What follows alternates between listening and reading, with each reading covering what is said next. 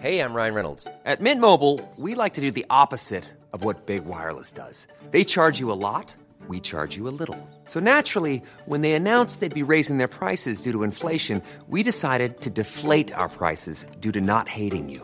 That's right. We're cutting the price of Mint Unlimited from $30 a month to just $15 a month. Give it a try at mintmobile.com slash switch. $45 upfront for three months plus taxes and fees. Promo rate for new customers for limited time. Unlimited more than 40 gigabytes per month. Slows. Full terms at mintmobile.com.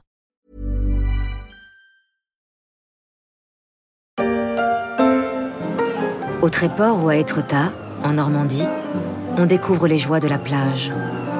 Cabine de toile et tenue de bain imposent une nouvelle élégance estivale que l'on vient observer avec délectation depuis les planches qui longent le bord de mer. J'ai trouvé cette vidéo sur le site internet The Conversation, dans un article passionnant sur le tourisme et les grandes crises de l'histoire. C'est un extrait du film Une si belle époque de Hugues Nancy, sorti en octobre 2019, à un moment où le coronavirus commençait insidieusement à se balader de main en main. Une si belle époque, ce moment où en 1900, de nombreux Français découvrent la mer, avant même les conches-pays de 1936. Je vous l'avoue, c'est sans doute avec ce même sentiment que je me languis de retrouver la mer et la plage en Bretagne cet été, quelle que soit la température de l'eau. Azur, nos bêtes sont bondées d'un cri. Je m'éveille songeant aux fruits noirs de la nibe dans sa cupule verruqueuse et tronquée. Saint John Perse. Tu te mets toujours les fesses à l'air pour citer Saint John Perse Ça aide. Allez, viens, on va te baigner. Oh, elle est super bonne, hein. Allez, viens Et oui, pas de départ à l'étranger pour moi cette année, il en sera sans doute de même pour de nombreux Français, et on peut déjà s'interroger sur l'impact à long terme du Covid-19 sur nos modes de consommation, notamment en matière de tourisme.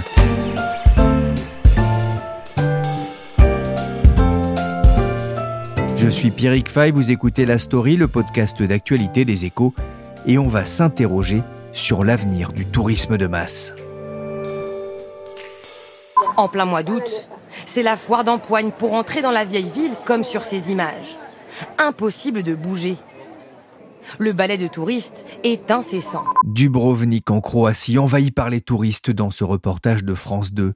Barcelone, Amsterdam, Venise, Santorin et même l'île de Pâques, les habitants de ces hauts lieux touristiques n'en peuvent plus des flots de touristes venus du monde entier. Venise notamment, avec le balai des bateaux de croisière, on en avait parlé dans un précédent podcast. La ville voit débarquer 30 millions de touristes par an, contre 100 000 il y a 40 ans. L'été dernier, je me suis rendu à Santorin, magnifique joyau des Cyclades, mais en plein mois d'août, c'est un peu l'enfer, avec des centaines de touristes faisant la queue en fin de journée pour remonter à bord de leur paquebot. J'avais eu la chance d'y aller une première fois il y a 30 ans. Le contraste était saisissant. Trop de tourisme tue le tourisme, mais le tourisme fait aussi vivre des pays entiers. La crise du coronavirus est venue le rappeler. Mais en ce mois de mai, on n'y rencontrera que quelques habitants. Le Covid-19 a mis fin à tout voyage. Avant, c'était plein de gens, plein de vies. Maintenant, nous sommes seuls. Nous profiterons seuls de l'île. J'espère que ceux qui n'ont pas peur viendront. Ce que je peux dire, c'est que nous sommes un peu déprimés. Alors y aura-t-il un avant ou un après coronavirus pour le tourisme? Une chose est sûre, à la sortie du confinement, les Français n'avaient qu'un mot à la bouche, sortir, bouger, profiter des grands espaces, bref, partir en vacances. Où tu vas? En vacances Où ça? Au Touquet, ma grand-mère a une maison. Bon allez, salut Ahmed Salut Bonnes vacances Bonjour Jean-François Rial. Bonjour. Vous êtes le président fondateur de Voyageurs du Monde. Alors, d'abord, sachant que votre clientèle cherche plutôt une destination à, à l'étranger, comment est-ce que ça se passe pour vous depuis le déconfinement? Bah, depuis le déconfinement, il se passe rien pour nous. C'est assez simple parce qu'en fait, c'est pas le sujet. Pour nous, le sujet, c'est euh, l'ouverture des frontières. Et à ce stade, euh, la France est toujours fermée. Hein, elle n'est même pas ouverte aux pays européens. Elle le sera a priori euh, 15 juin. Hein, c'est vers ça qu'on se dirige. On se dirige vers une ouverture des frontières en Europe le 15 juin. Seule la France vous permet de voyager. Donc sur notre marque Terre d'Aventure, on a pas mal d'activités sur la France, en randonnée, ça ça fonctionne bien, ou en vélo. Mais je dirais que sur les autres pays, euh, on est très très très attentiste. Je dirais qu'il y a un peu de demande sur l'Europe et rien du tout en dehors de l'Europe, mais ça va décoller à partir du 15 juin, c'est à peu près certain. Et puis je dirais que aujourd'hui, les règles de fermeture de pays, elles sont surtout politiques parce qu'elles sont de moins en moins justifiées sur le plan sanitaire. Parce qu'il y a toujours un décalage entre la situation sanitaire et les décisions des politiques. C'est normal d'ailleurs. Hein. Ils font, ils font attention avec tout ce qui s'est passé. Mais je dirais que je serais pas étonné que au mois d'août, par exemple, on puisse circuler non seulement dans l'espace Schengen, mais également dans les pays du monde arabe et certains pays d'Asie. Vous êtes plutôt confiant du coup pour cet été? Oui, je suis assez confiant parce que si vous voulez, euh, aujourd'hui l'épidémie elle a vraiment disparu, quoi. C'est très clair. On a bien compris hein, que le taux de contagiosité s'écroulait avec la durée, avec la saison.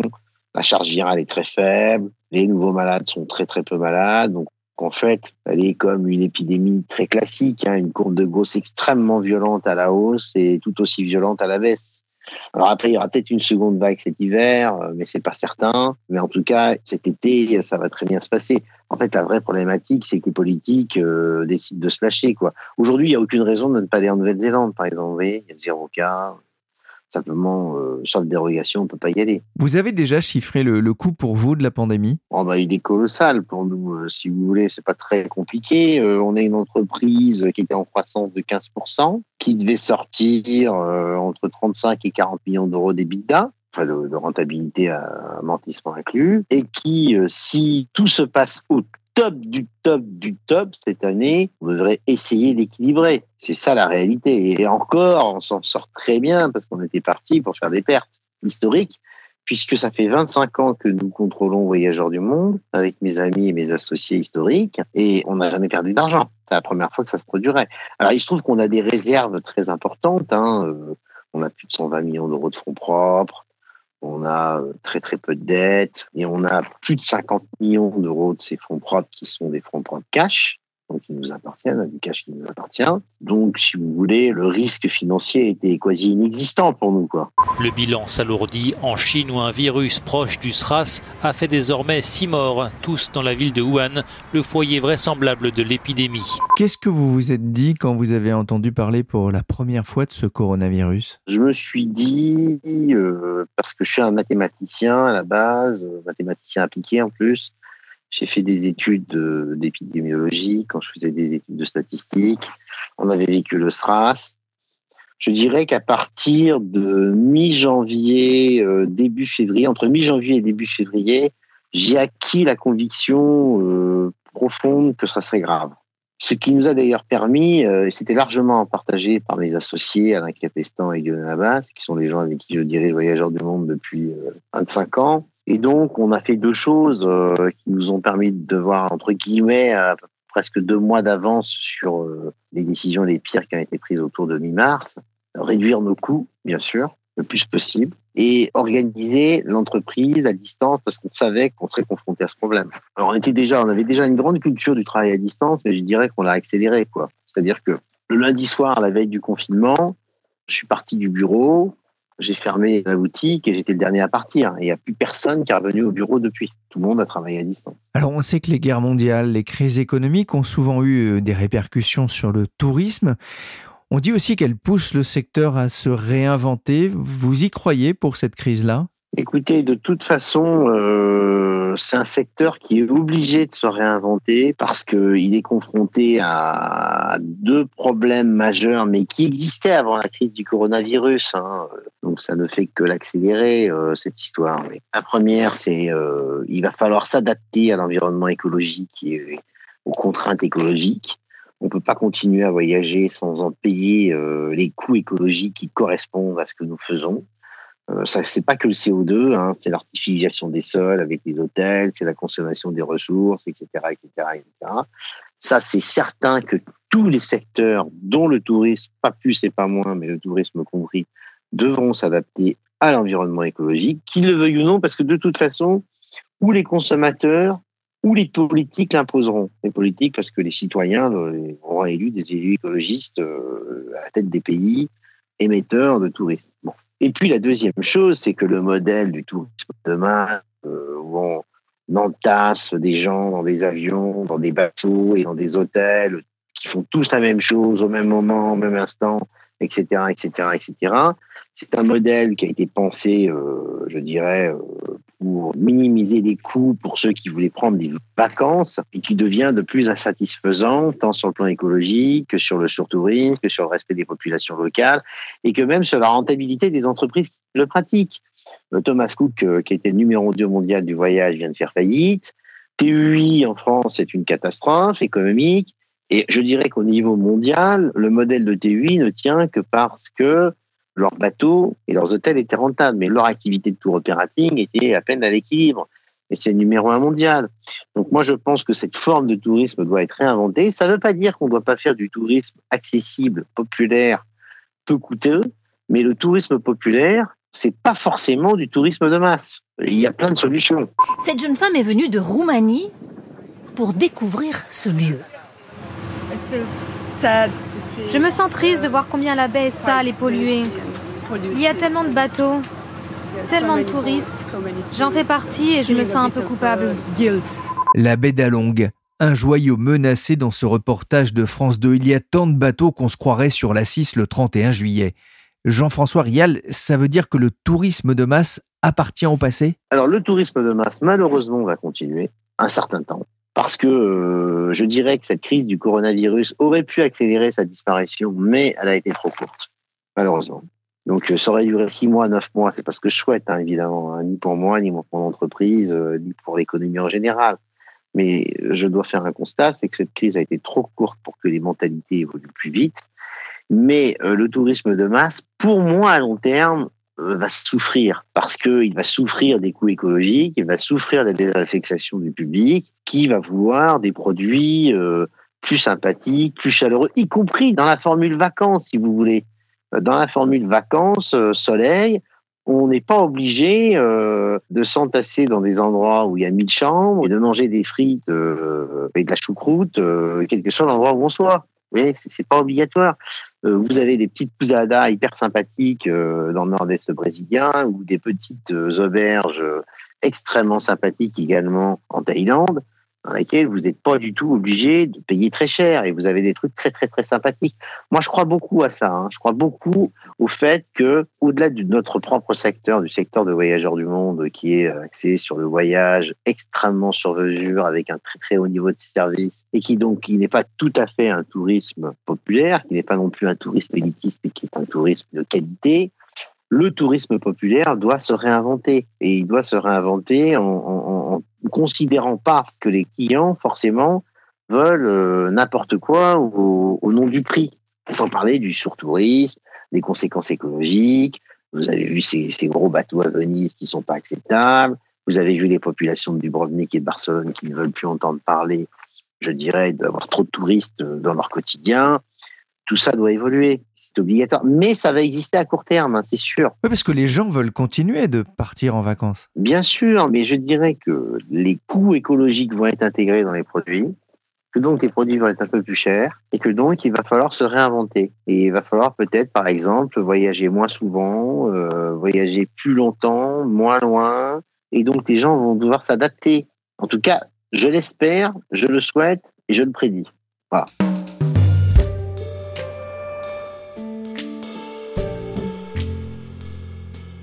Les prix vont monter, dites-vous. Il y aura sans doute effectivement beaucoup plus de, taxes hein, dans les pays, des taxes euh, écologiques notamment. Beaucoup de gens déjà ne peuvent pas partir en vacances, surtout hors des frontières.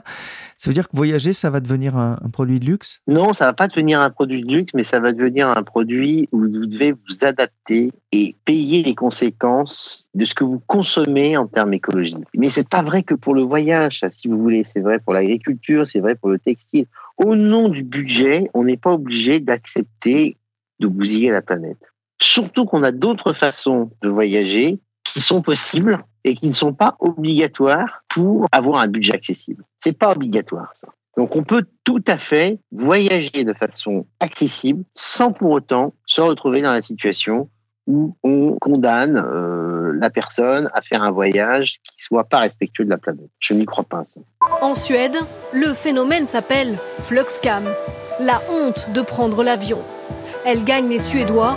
Pour eux, voler est devenu trop polluant. Jean-François Rial, vous avez rédigé un article mi-avril pour le think tank Terra Nova Comment voyagerons-nous après la pandémie? Alors je vous pose la même question, ce sera à pied, en bateau, en vélo, mais pas en avion? Si, ça sera en avion, bien sûr que ce sera en avion. Mais je dirais que c'est pareil, l'avion, il a une caractéristique, il met beaucoup de CO2, surtout par passager, surtout au kilomètre et par personne rapporté au monde, mais on n'est pas capable de faire autrement en avion. Donc soit on supprime l'avion, soit si on fait de l'avion, contrairement à par exemple euh, voyager en train ou voyager en voiture, on peut le faire de façon écologique, sans émettre de CO2. Ce n'est pas possible pour l'avion. Donc la seule solution, c'est soit de faire comme voyageur du monde, s'auto-taxer pour absorber le carbone que vous émettez, soit que progressivement, et moi je crois que ça va venir, ça on voit bien que déjà aujourd'hui, le système Corsia de IATA, qui est l'Organisation internationale des compagnies aériennes, va dans ce sens-là, même si c'est loin d'être ce que nous faisons nous chez Voyageurs du Monde avec une compensation et une absorption intégrale. Mais vous allez continuer à voyager en avion, mais vous allez en payer le coût écologique parce qu'on n'a pas le choix. Donc vous allez émettre du CO2 parce qu'on n'est pas capable de faire la transition écologique de l'avion dans les 15 ans qui viennent, etc. Eh bien, vous allez planter des arbres pour absorber le CO2 que vous émettez. Pas le choix. Et petit à petit, ça sera ça ou on voyagera plus en avion. Parce que la pression écologique des consommateurs, des citoyens, des politiques, des citoyens sera trop forte. Donc moi, je pense qu'on continuera à voyager en avion mais on en paiera les coûts. Je voudrais vous, citer une phrase d'un de vos confrères que vous connaissez bien, Jean-Pierre Nadir, hein, fondateur euh, du portail Easy Voyage. C'est ce qu'il a déclaré à un site qui s'appelle confinews.fr. Était-ce normal que des compagnies aériennes commandent des avions sans même savoir ce qu'elles allaient en faire, que des groupes hôteliers construisent toujours plus de chambres sans même rénover le parc existant, et que des ministres ne parlent que du nombre de visiteurs et jamais du rapport à ces visiteurs? Cette remise en question, elle doit d'abord venir des acteurs du tourisme? Elle doit venir de tout le monde parce qu'elle doit venir des acteurs du tourisme, elle doit venir des consommateurs et elle doit venir des politiques. Le problème, c'est que, si vous voulez, euh, ce qui se passe à l'heure actuelle, c'est que si on attend qu'elles viennent des acteurs, donc là, on a Jean-Pierre Madir, qui est un acteur engagé, c'est magnifique ce qu'il dit, mais le problème, c'est qu'on constate, malheureusement, que les acteurs sont plutôt pas acteurs sur ces sujets-là. C'est-à-dire que globalement, quand vous regardez l'ensemble de la profession, les acteurs, les compagnies aériennes, les voyagistes, euh, les hôteliers, sont assez peu engagés sur ces sujets-là. Il y en a quelques-uns qui le sont. Hein. Air France vient de bouger, là, par exemple, sur le CO2, euh, un peu plus loin que Corsia, mais ça fait, euh, je dirais, euh, 18 mois qu'ils s'y sont mis, vous voyez 18 mois. Nous, ça fait 10 ans qu'on fait ça, mais on était tout seul. Et Air France, c'est très bien ce qu'ils ont fait, mais ils sont très, très isolés. Donc moi, je crois que si on compte sur les acteurs pour le faire, comme l'appelle Jean-Pierre Nadir, je crois que c'est une illusion. Je n'y crois pas. Si on compte sur les consommateurs, ça va être difficile aussi parce que les consommateurs, ils sont très velléitaires, ils sont de plus en plus écologistes, mais ils peuvent pas s'empêcher de faire attention à leur porte-monnaie. C'est plus fort qu'eux. Donc pour moi, la solution viendra du citoyen électeur qui mettra à la tête des pays émetteurs et des pays récepteurs de touristes, des écologistes qui mettront en place des politiques qui régleront ces soucis-là. Prenons un exemple. Vous venez de parler Jean-Pierre Nadir, vient de citer un hôtel, là, plutôt que de rénover ses chambres, qui construit un nouvel hôtel de 500 chambres, etc. etc. Bon, bah, si on avait une taxe sur l'artificialisation des sols, une taxe lourde, vous n'auriez plus ces problèmes-là. Parce que l'hôtelier préférait rénover son hôtel sur lequel il ne va pas payer de taxes parce qu'il a déjà un sol utilisé, plutôt qu'en prendre un nouveau. Parce qu'en fait, ces gens-là, c'est comme l'agriculture chimique. Ils ne payent pas les coûts de ce qu'ils consomment. Donc, comme ils ne payent pas les coûts de ce qu'ils consomment, bah forcément, les conséquences, c'est que les prix sont pas les bons. Et donc, on ne fait pas changer les choses. Et moi, ce que je crois, et ce que j'espère, c'est que progressivement, des élus écologistes vont prendre le pouvoir et ces élus écologistes imposeront ces taxes. Et du coup, ben, les prix seront changés et les comportements des opérateurs changeront. Parce qu'il n'y a rien de mieux qu'un capitaliste pour optimiser les choses sur le plan fiscal. Hein.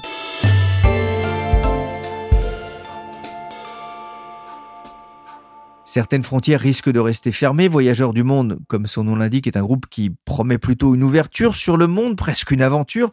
Comment est-ce que vous allez vous adapter? Si vous voulez, nous, on a l'avantage de nos inconvénients. On propose le monde entier, donc euh, on ira partout où on peut aller, et puis on n'ira pas là où on ne peut pas aller. Mais moi, ma prévision, c'est qu'on va pouvoir aller assez vite partout. Hein. Il y a des destinations que vous allez vous abandonner pour des raisons écologiques? Non, parce que je pense que c'est totalement contre-productif. Euh, je pense que la seule raison pour ne pas aller dans un pays qui ferait des choses qui soient pas acceptables, c'est que le tourisme aggrave le sang des populations locales. Si vous êtes confronté à ça, oui, là, vous pouvez effectivement envisager de cesser de faire du tourisme. Mais on sait bien que le tourisme, en général, ça ne plaît pas beaucoup aux dictateurs, aux gens qui font n'importe quoi, parce que globalement, ça va déranger leur fonctionnement avec leurs citoyens. Vous voyez, les grandes dictatures historiques, la Corée du Nord, l'Arabie Saoudite, etc., etc., ils ont toujours tout fait pour ne pas avoir de touristes. Donc euh, non, c'est pas un régime politique qui fait n'importe quoi qui nous empêchera d'envoyer des touristes. Je dirais même presque que c'est l'inverse. Plus vous envoyez des touristes dans un pays qui fait n'importe quoi sur le plan politique, moins vous favorisez le régime politique en question.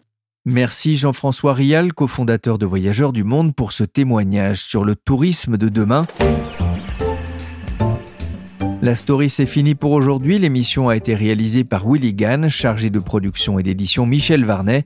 Vous pouvez nous retrouver sur toutes les plateformes de téléchargement et de streaming de podcasts. N'hésitez pas à vous abonner et à partager nos émissions. Pour l'information en temps réel, c'est sur leséchos.fr.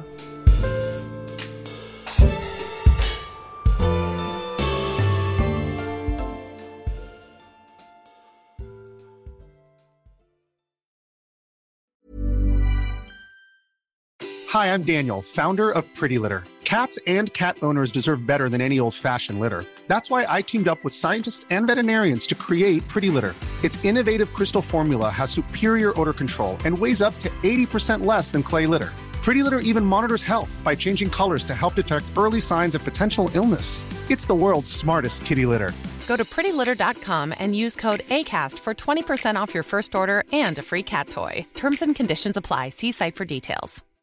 When you make decisions for your company, you look for the no brainers. And if you have a lot of mailing to do, stamps.com is the ultimate no brainer. It streamlines your processes to make your business more efficient, which makes you less busy. Mail checks, invoices, legal documents, and everything you need to keep your business running with stamps.com. Seamlessly connect with every major marketplace and shopping cart. Schedule package pickups and see your cheapest and fastest shipping options from different carriers with rates up to 89% off USPS and UPS rates. And with the stamps.com mobile app, you can take care of mailing and shipping wherever you are. Make the same no-brainer decision as over 1 million other businesses with stamps.com. Sign up with code program for a 4-week trial plus free postage and a free digital scale. No long-term commitments or contracts. That's stamps.com. Code program.